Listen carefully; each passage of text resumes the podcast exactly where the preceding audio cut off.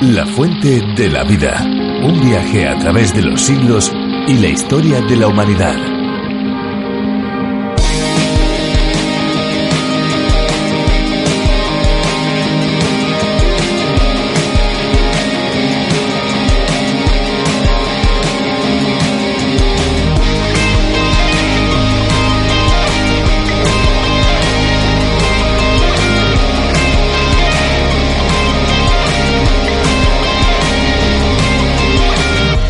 Existen lugares tan paradisiacos que parecen creaciones digitales, pero no, son reales. Es el caso de la playa Mao en San Martín. Además de su belleza natural, la playa Mao destaca por su proximidad con el aeropuerto. De hecho, no es de extrañar que los turistas encuentren carteles que advierten el peligro tanto del sol como de la turbina del avión. Sin embargo, la rareza de este aeropuerto y playa es retratada por miles de cámaras fotográficas que consiguen captar este tipo de singularidades.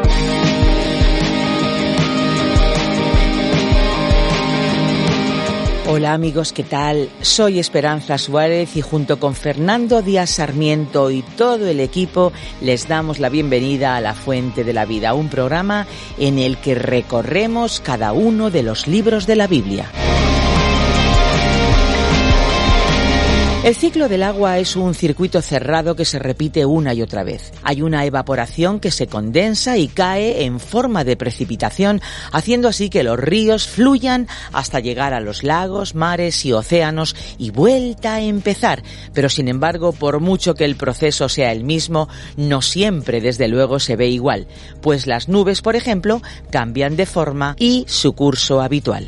De igual manera, aunque leamos en la Biblia una y otra vez las mismas historias, sabemos que cada vez será diferente y aprenderemos algo distinto, porque las circunstancias por las que pasamos son diferentes y porque Dios sabe en qué necesitamos poner nuestra atención y lo que necesitamos para nuestra vida diaria. Por otro lado, para entender lo que estos libros tienen para decirnos, debemos estar dispuestos a escuchar, no solamente con nuestros oídos, sino también con la mente y con el corazón. Eso es algo fundamental en la fuente de la vida. Si se ha perdido alguno de los programas anteriores o quiere escuchar este desde el minuto uno, les recordamos que pueden escucharlo a través de la web lafuentedelavida.com o a través de nuestras aplicaciones RTM360 o la fuente de la vida, también denominada a través de la Biblia. Antes de seguir con el programa de hoy, vamos a escuchar un tema musical.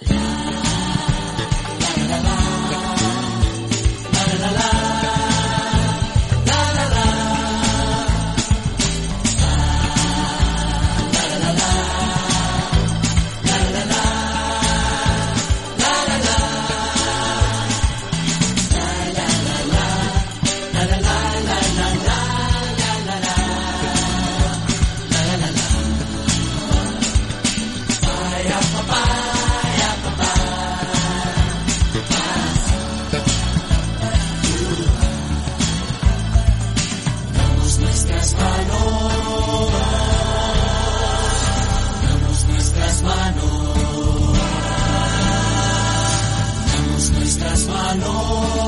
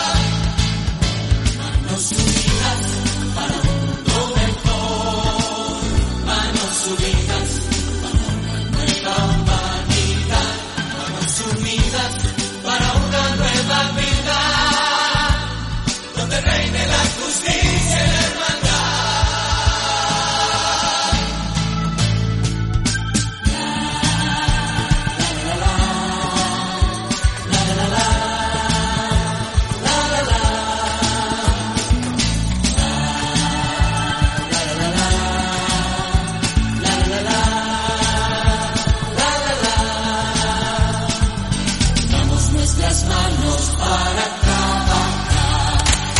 Damos nuestras manos y seremos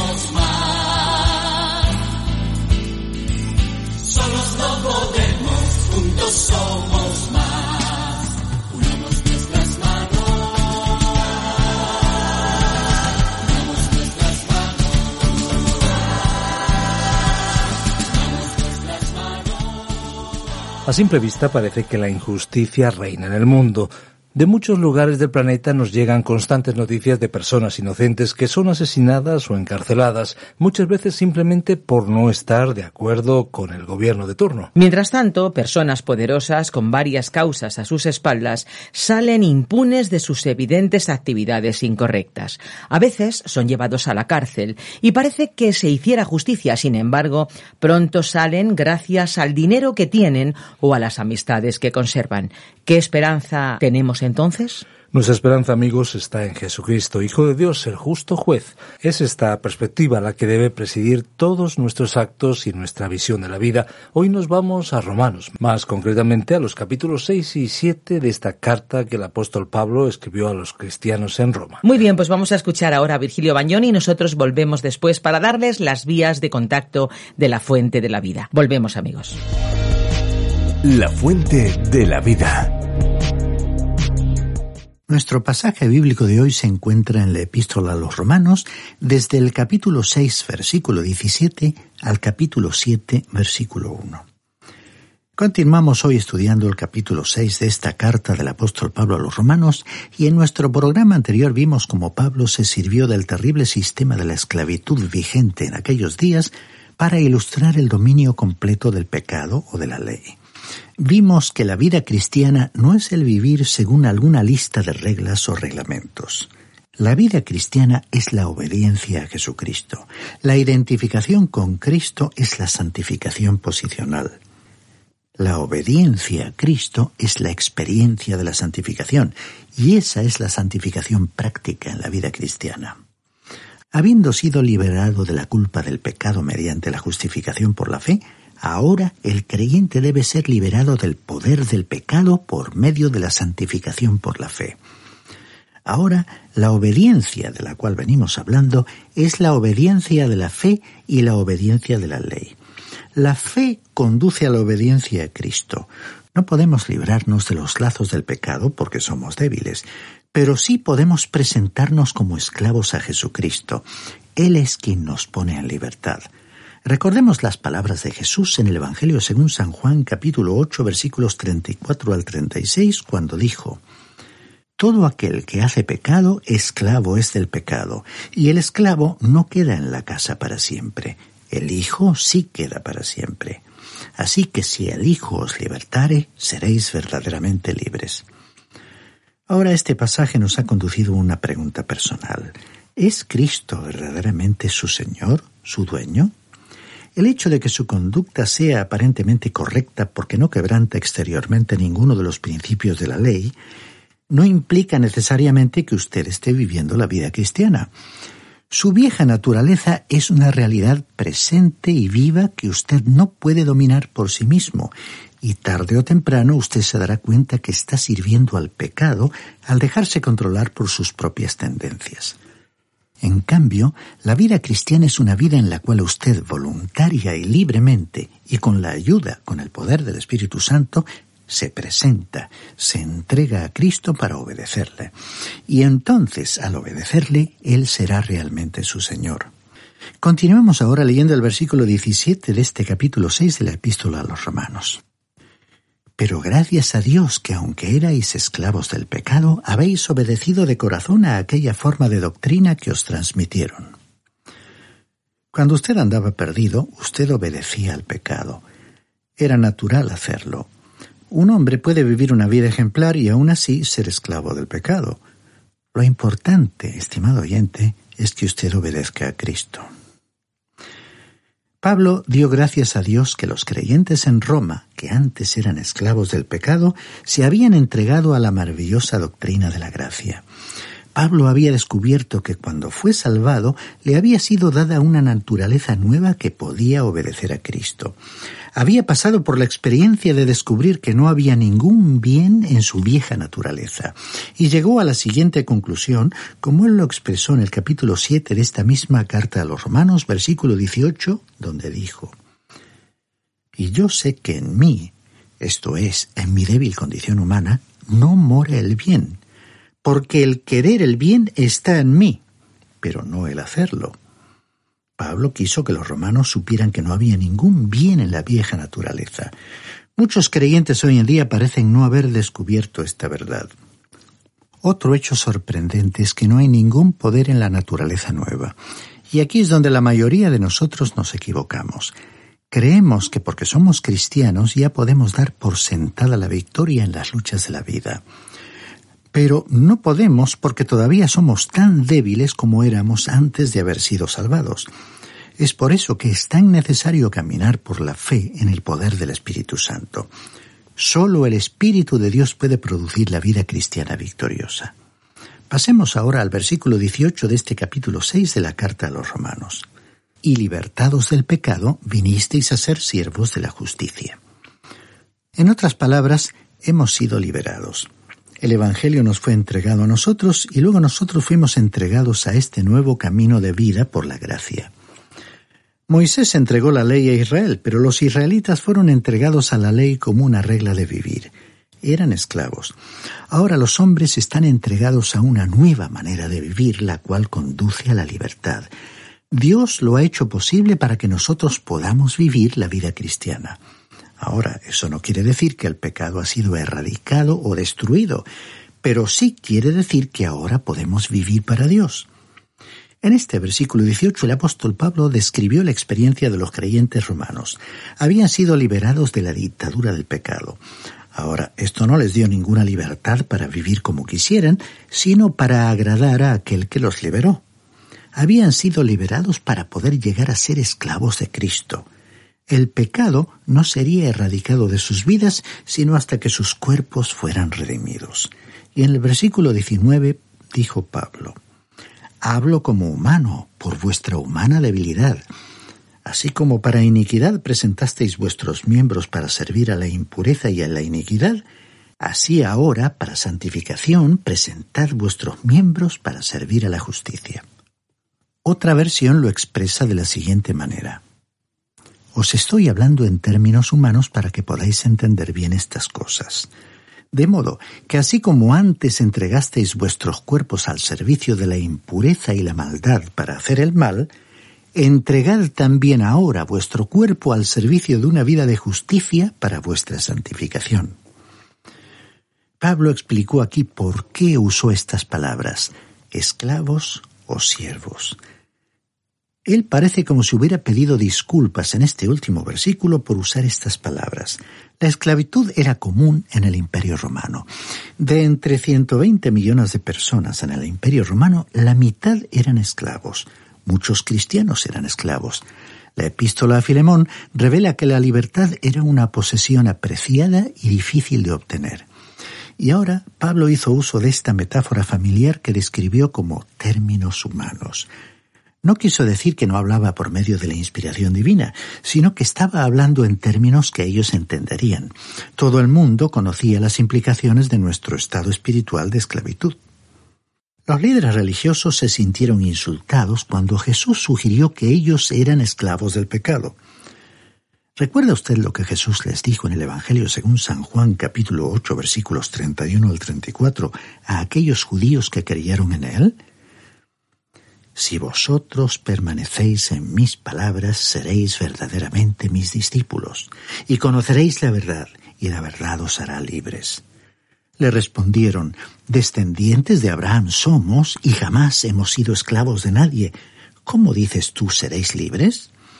Jesús les respondió, de cierto, de cierto os digo que todo aquel que hace pecado, esclavo es del pecado. Ahora, ¿Cuántos hombres y mujeres son siervos y esclavos del pecado? Hay millones de personas que son esclavos del pecado. Al pensar en ello, no hay otra alternativa. Somos o esclavos del pecado o esclavos de Cristo. Es paradójico, pero como esclavos de Cristo somos en realidad libres. Pablo pidió a los creyentes en Roma que se presentaran a Cristo mediante un acto de la voluntad. Pasemos ahora al versículo 20 de este capítulo 6 de la carta a los romanos. Cuando erais esclavos del pecado, erais libres con respecto a la justicia. Si usted es creyente, recordará cuando no pensaba en agradar a Cristo, ni pensaba en servir a Cristo, vivía para agradarse a sí mismo, era libre con respecto a Él.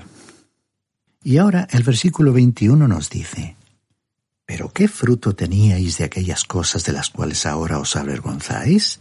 Porque el fin de ellas es muerte. Una vez usted era libre de Cristo y su vida inútil, estéril. Hacía lo que le agradaba, pero su único fin era la meta, la frustración. En realidad aquella no era una libertad verdadera, sino libertinaje. Suponemos que no querría usted volver a aquella clase de vida.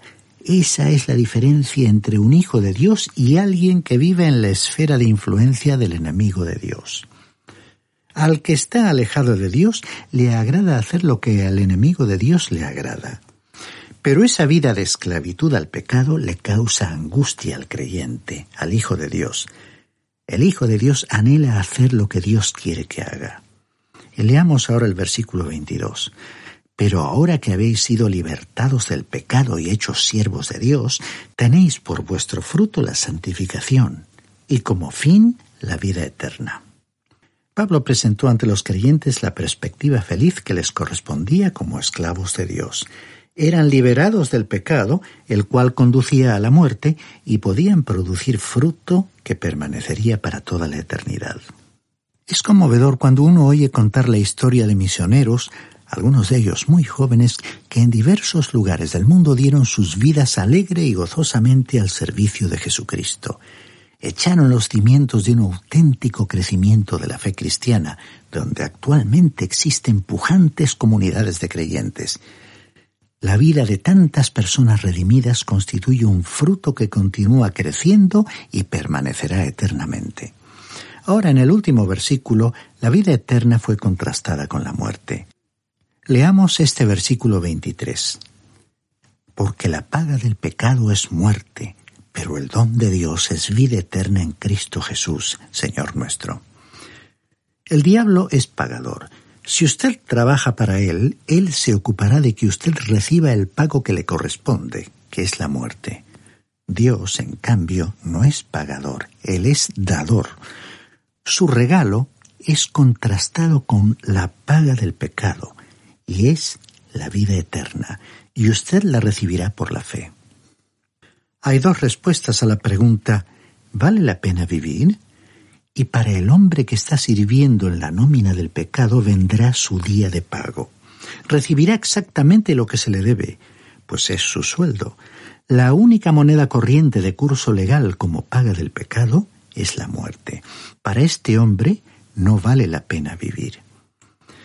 El pobre pecador perdido que ha venido a Cristo para recibir la salvación ha recibido el don gratuito de felicidad y alegría ahora en esta vida y también la esperanza gloriosa de la vida eterna con todo lo que ella implica. Nuestra justificación está en Cristo y nuestra santificación también está en Cristo. Para esta persona sí vale la pena vivir.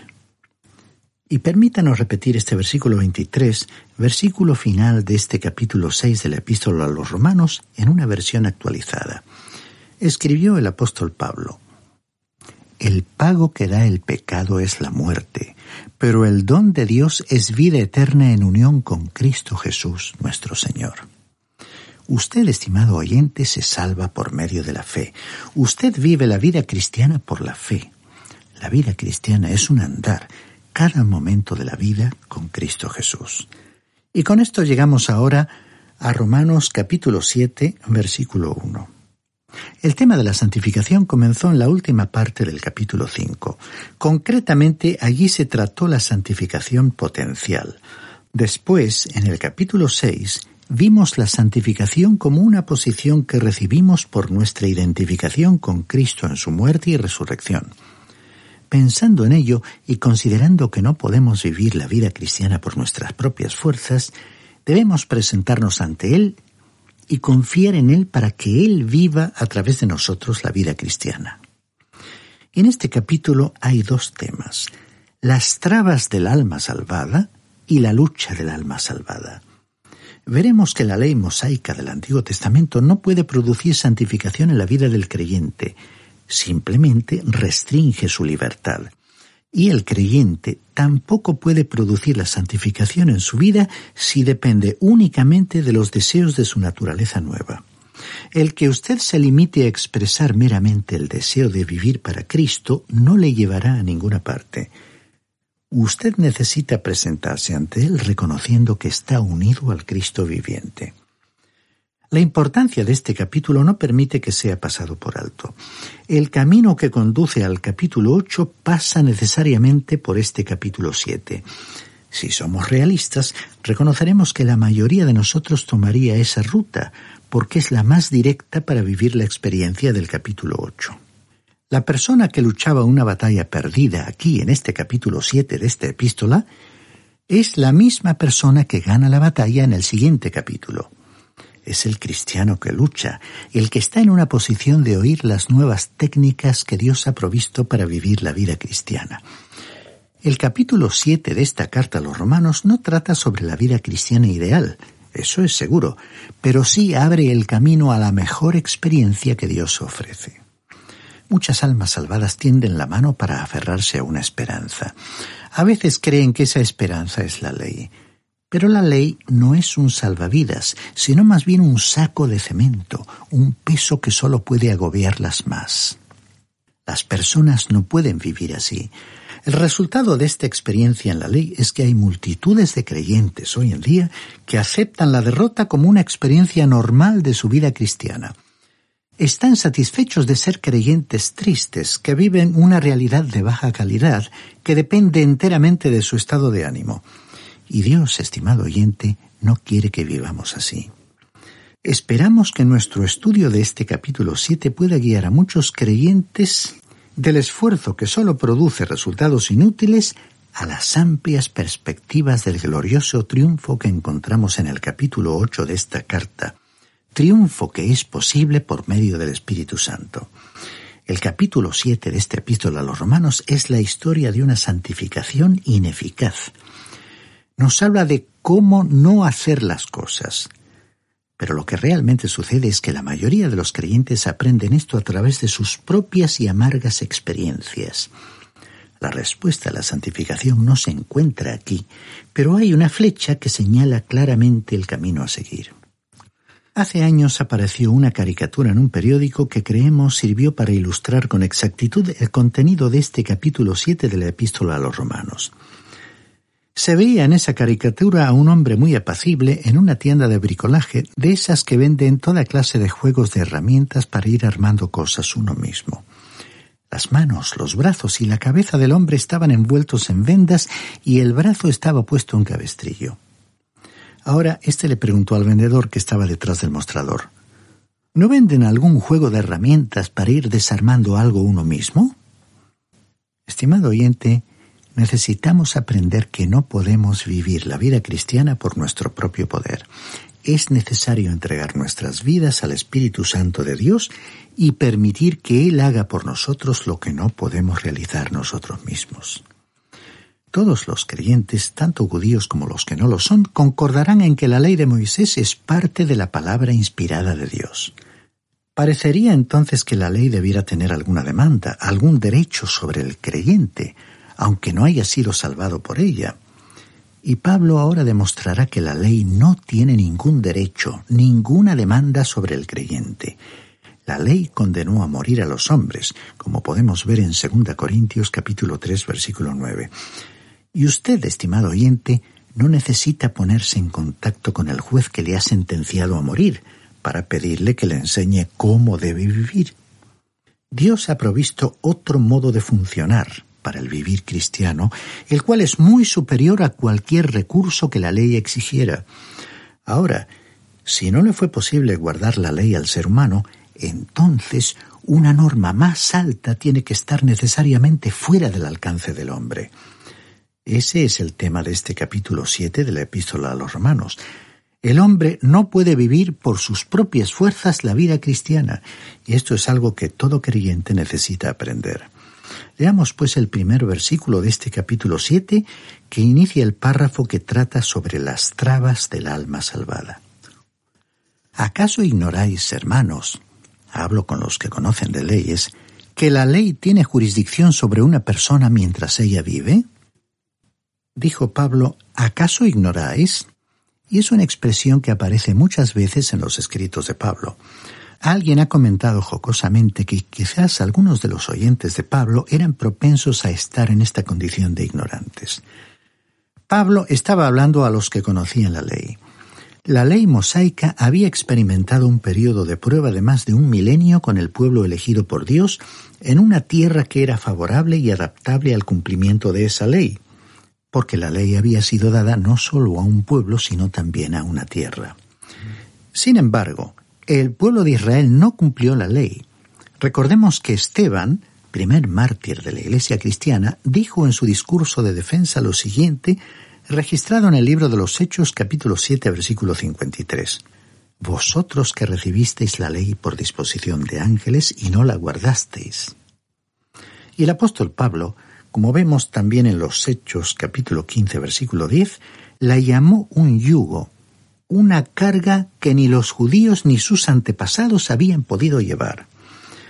Ahora, esta frase dirigida a los que conocían la ley no debiera quedar restringida a los creyentes judíos de la Iglesia de Roma, porque los romanos conocían bastante sobre la autoridad de las leyes, ya que estaban familiarizados con el sistema legal del Imperio romano. Estimado oyente, nuestra reflexión final recuerda que Dios provee al ser humano la posibilidad de vivir una vida de auténtica calidad. Hemos leído acerca de la discusión de Jesús con los judíos acerca de la libertad y la esclavitud. Al final de aquel incidente, Jesús pronunció las siguientes palabras. Si el Hijo os libertare, seréis verdaderamente libres. Le invitamos a disfrutar de este nivel de vida por la obra del Espíritu de Dios, que actúa en todos aquellos que creen en el Señor Jesucristo como su Salvador.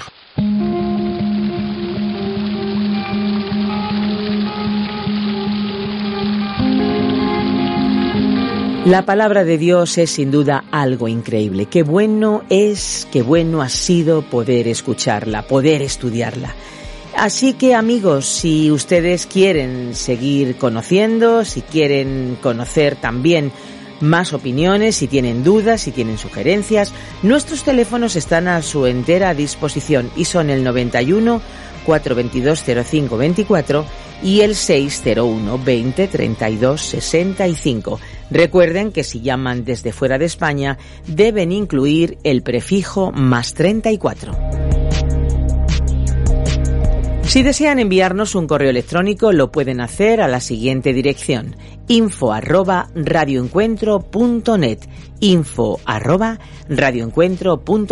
También estamos en las redes sociales, búsquennos por favor. El programa de hoy y cualquiera de los anteriores están disponibles en nuestra web lafuentedelavida.com. También se puede disfrutar del programa en la aplicación La Fuente de la Vida que se puede encontrar con el nombre A través de la Biblia. Y hasta aquí amigos hemos llegado, por hoy, por supuesto, porque les esperamos en nuestro próximo espacio. Estaremos aquí para acompañarles una vez más en este tiempo de descubrimiento de la palabra de Dios. Un libro que nunca deja de sorprendernos, como no deja de sorprendernos la fuente de agua viva que desde la palabra de Dios se nos ofrece. No lo dude, experimentelo. Hay una fuente de agua viva que nunca se agota. Beba de ella. Este ha sido un programa de Radio Transmundial producido por Radio Encuentro, Radio Cadena de Vida.